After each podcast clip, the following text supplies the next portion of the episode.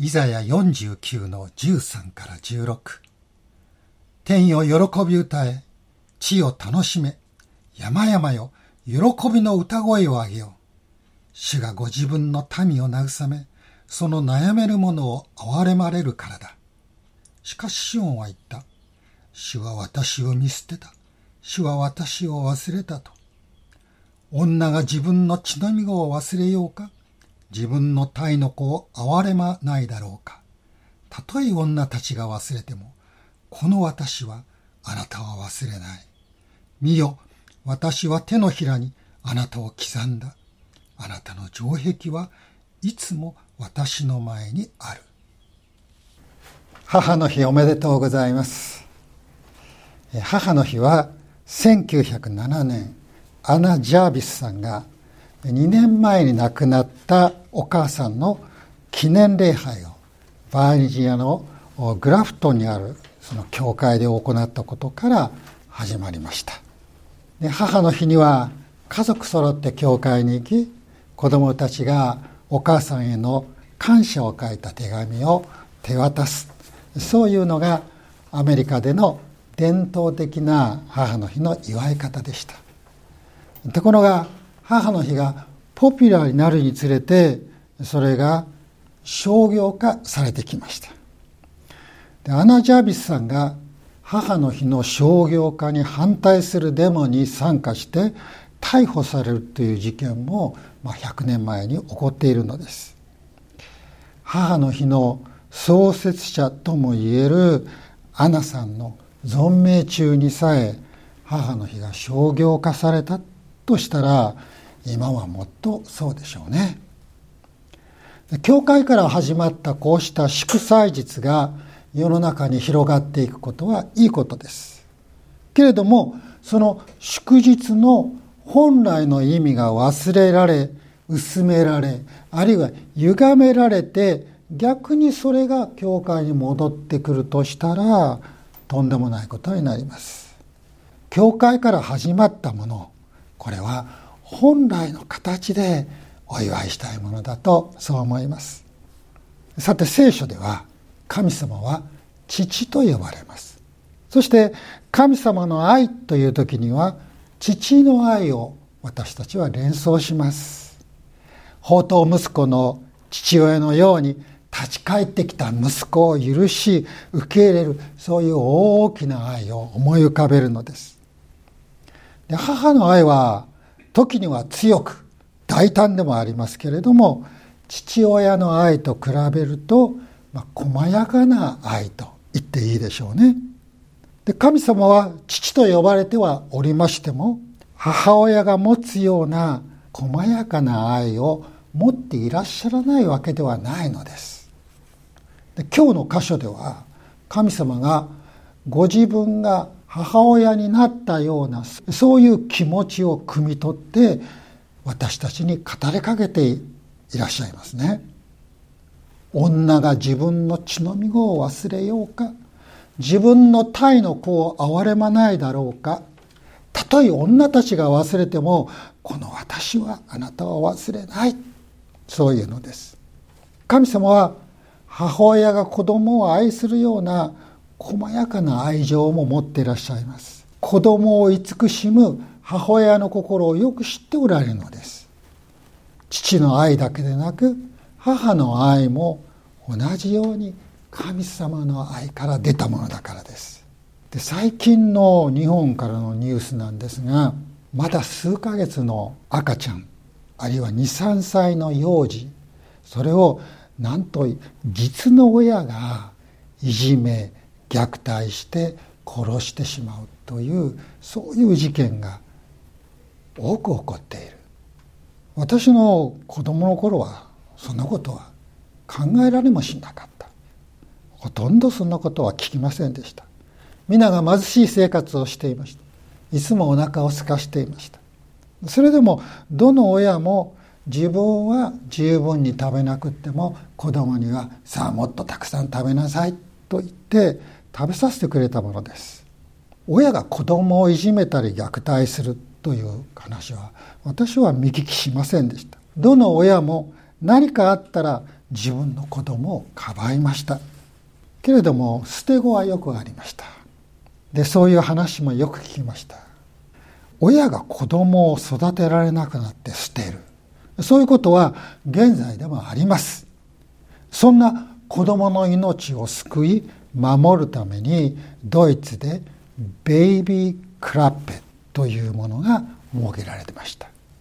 自分で育てられなくなった赤ちゃんを預けておく場所ですね。でそれは世界中に広まりましたけれども日本でもそうしたものをモデルにして熊本にカトリック系の病院、えー、慈恵病院っていうんでしょうか？慈しみ恵むというそういう字を書きますが慈恵病院という、まあ、ただ一箇所だけそこで甲の鳥のゆりかご、まあ、かっては赤ちゃんポストと呼ばれたようですけどなんか赤ちゃんポストっていうのはどうもよろしくないということで、え、正式には甲の鳥のゆりかごというものが全国でただ一箇所今でもあるんでしょうか？ありましたって言った方がいいのか？正確なのか？あありますと言った方がいいのか？ちょっと調べてみたんですけれどもよく分かりませんでした。テキサスではかって年間100人もの赤ちゃんが捨てられました。でそのうちの何割かの赤ちゃんが亡くなったのです。トイレやゴミ箱で発見されるということもあったそうです。でそうした赤ちゃんを救うためにベビー・モーセス・ローというものが作られました。あのモーセが生まれた時に王様の命令で男の子が生まれたら捨ててしまい殺してしまいっていうことがあったでしょ。でもモーセは籠に入れられて川に流されて、えー、そして王女に救われたということが聖書にあるわけです、まあ、そこから名付けられた法律です。これは親がどうしても育てられなくなった子供。生後2ヶ月までの赤ちゃんを引き取って育てるという制度です。でこの法律はテキサスから始まって今ではアメリカのほとんどの州で同じようなものができました。どの親も子供を捨てたくて捨てるわけではありません。そうせざるを得ないさまざまな理由があるのでしょう。子供を捨てるというそういうことを起こらないように根本的に問題を解決していかなければならないでしょう。でそのためにさまざまな取り組みがなされています。けれどもまだそれを防ぐことができないという悲しい現実があります。子供は父の愛また母の愛を受けて健全に育つものです。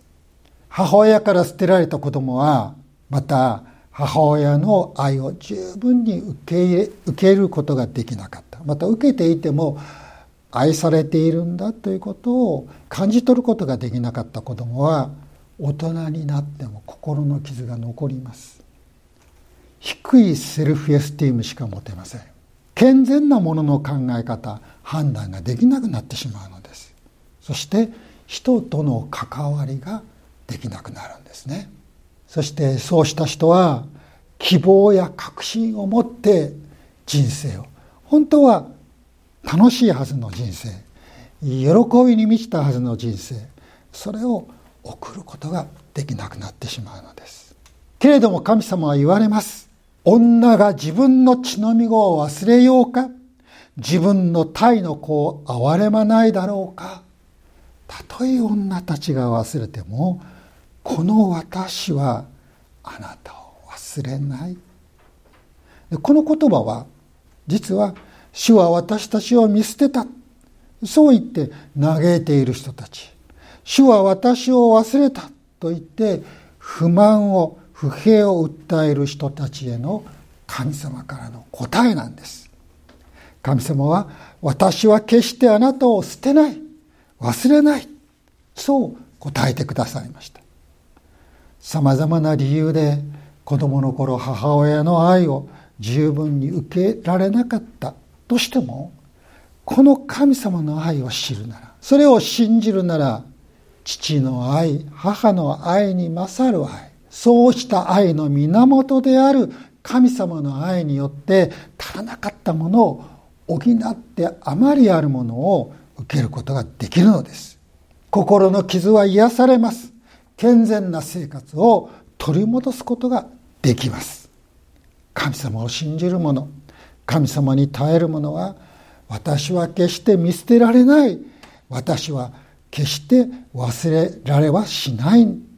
そういう確信を持つことができるんです。それは詩篇の27の10にあります。こうあります。私の父、私の母が私を見捨てる時は、主が私を取り上げてくださる。この確信を持つことができるのです。でこの神様の愛はイエス・キリストによってより一層確かなものになりました。イエス様は私はあなた方を捨てて孤児にはしません。ヨハネ14の18。そう約束されました。母親が四六時中子供から目を離さずどんなことがあっても子供を見放さないようにイエス・キリストは信じる者と一緒にいてくださる。そう約束してくださったのです。私はあなた方を捨てて孤児にはしません。この約束は第一にイエス様の復活によって実現しました。イエス様が私はあなたを捨てないと言われたのは最後の晩餐の時でしたね。十字架を前にしてのことです。イエス様は世を去ろうとしておられます。このあと十数時間のうちにイエス様は十字架の上で生き絶えていかれます。しかし命の主が死んだままであるはずがないのです。主は予言されたように予告されたように3日の後復活されました。イエス様が十字架にかかられた時弟子たちは主を見捨てました。けれども主は弟子たちをお見捨てにはならなかったのです。よみがえられてそのお言葉通り弟子たちのところに帰ってこられました。第二は精霊によってです。復活されたイエス様は40日の後天にお帰りになりましたけれども天からもう一人の助け主精霊を与えてくださいました。イエス様が天に帰る。その代わりに精霊が天からおいでになった。この精霊は信じる者のうちに住んでくださいます。キリストは精霊によって私たちと共にいてくださる。聖書で神様は父。イエス様は息子と呼ばれますね。どちらも男性のイメージがあるんですが精霊には女性のイメージ母親のイメージがあります。信じる者は神様の子供とされる。ですがイエス様おっしゃったように私たちは精霊によって生まれる。精霊が私を産んでくださる母親の役割なんです。また精霊は新しく生まれた神の子供たちを育てます。導きます。養えます。教えます。慰めてくださる。精霊が慰め主まさに母親っていうのは慰める役をいたしますよね。またエペソの4の30に神の精霊を悲しませてはいけませんという言葉があるんです。それは母親がですね子供が良いことをしたら喜びますし悪いことをしたら、まあ、叱るということもあるでしょうけれどもその前にまず「なんでそんなことをしたの?」っていうふうに悲しい気持ちになりますよね。そのような子供が悪いことをした時にそれを悲しむ母親のような気持ちを精霊は持っていてくださるというのです。たとえ母親がその子を忘れるようなことがあっても、私は忘れない、見放さない。そう言われた神様の愛。また、私はあなたを捨てないと言われたイエス様のこの恵みを精霊は私たちに体験させてくださるのです。第三に、この主の言葉は主の再臨によってやがて実現しますイエス様が天に帰られた後も精霊が共にいてくださるんですから私たちは決して一人ぼっちではない地上に取り残されているわけではありません。けれどもやがてイエス様がもう一度地上に来られる時また私たちが天に上げられる時私たちはイエス様が備えられたその場所に迎えられますそしてイエス様と共にいるようになります死と共に永遠にです。これは今地上では想像もできない次元のことです。これはもう今私たち地上にいる間は想像できません。私はあなた方を捨てて孤児にはしない。この言葉が実現するのです。この言葉にインスピレーションを受けたルディ・デイ・ピケットという方が一つの詩を書きました。それは「No, Never Alone」というそういうタイトルが付けられまして賛美になりました。多くの人々に歌われるようになりました。日本語では「死は吸って玉わじ」というタイトルで新聖歌の205番に収められています「No Never Alone」という詩の第4節目。それを日本語にそのまま訳すとこうなります「死はあの丘で私のために死なれた。私のためその脇腹を差し通された。私のためその泉を開かれた。それは真っ赤な清めの血よ。私のため主は栄光のうちに待っておられる。その王座について主は私を捨てないと約束された。決して私を一人にしないと。No, never alone. No, never alone. 主は私を捨てないと約束された。決して私を一人にしないと。イエス様が私たちを一人にしない。そのためにまた私たちを天に受け入れるために実はあの十字架で命を投げ出してくださったんだということが歌われているのです。今日の箇所の16節。見よ私は手のひらにあなたを刻んだとありました。イエス様の両手にある十字架の釘跡これはまさに私たちがそこに刻まれている場所だと思うのです。イエス様の受けた傷は私たちの罪のためのものです。私たちはその傷によって許されます。また癒されます。イエス様は私たちを許されたものを癒されたものとしてご自分の手のひらに刻んでいてくださるのです。私はあなたを忘れないと言ってくださるんです。私たちが天のふるさとに帰る時主は両手を広げて私たちを迎えてくださるでしょう。その時広げられた両の手にやはり十字架の釘跡を私たちは見ると思うのです。私はあなたを忘れない。私は手のひらにあなたを刻んだ。私はあなた方を捨てて孤児にはしない。No, never alone この力強い言葉に今朝本当に感謝しまたそれを信じて歩みましょう。今日の母の日の礼拝では父なる神の大きな愛またイエス様の尊い愛そして精霊の計り知れない愛を知りました。父御子精霊のこの神の愛こそ母の愛の源です。全ての愛の根源です。この愛を受けこの愛によって私たちも神様と人々を愛するそんな人生を送りたいと思います。祈りましょう。父なる神様あなたは私たちを母の体内で形作りこの世に生まれさせてくださいました。そして母の愛によって育ててくださいました。その母に愛を与えてくださったのは神様あなたです。子供を導き育てることで悩んでいる母親が大勢います。また母親の愛を受けることができなかったため心に傷を持っている人も大勢います。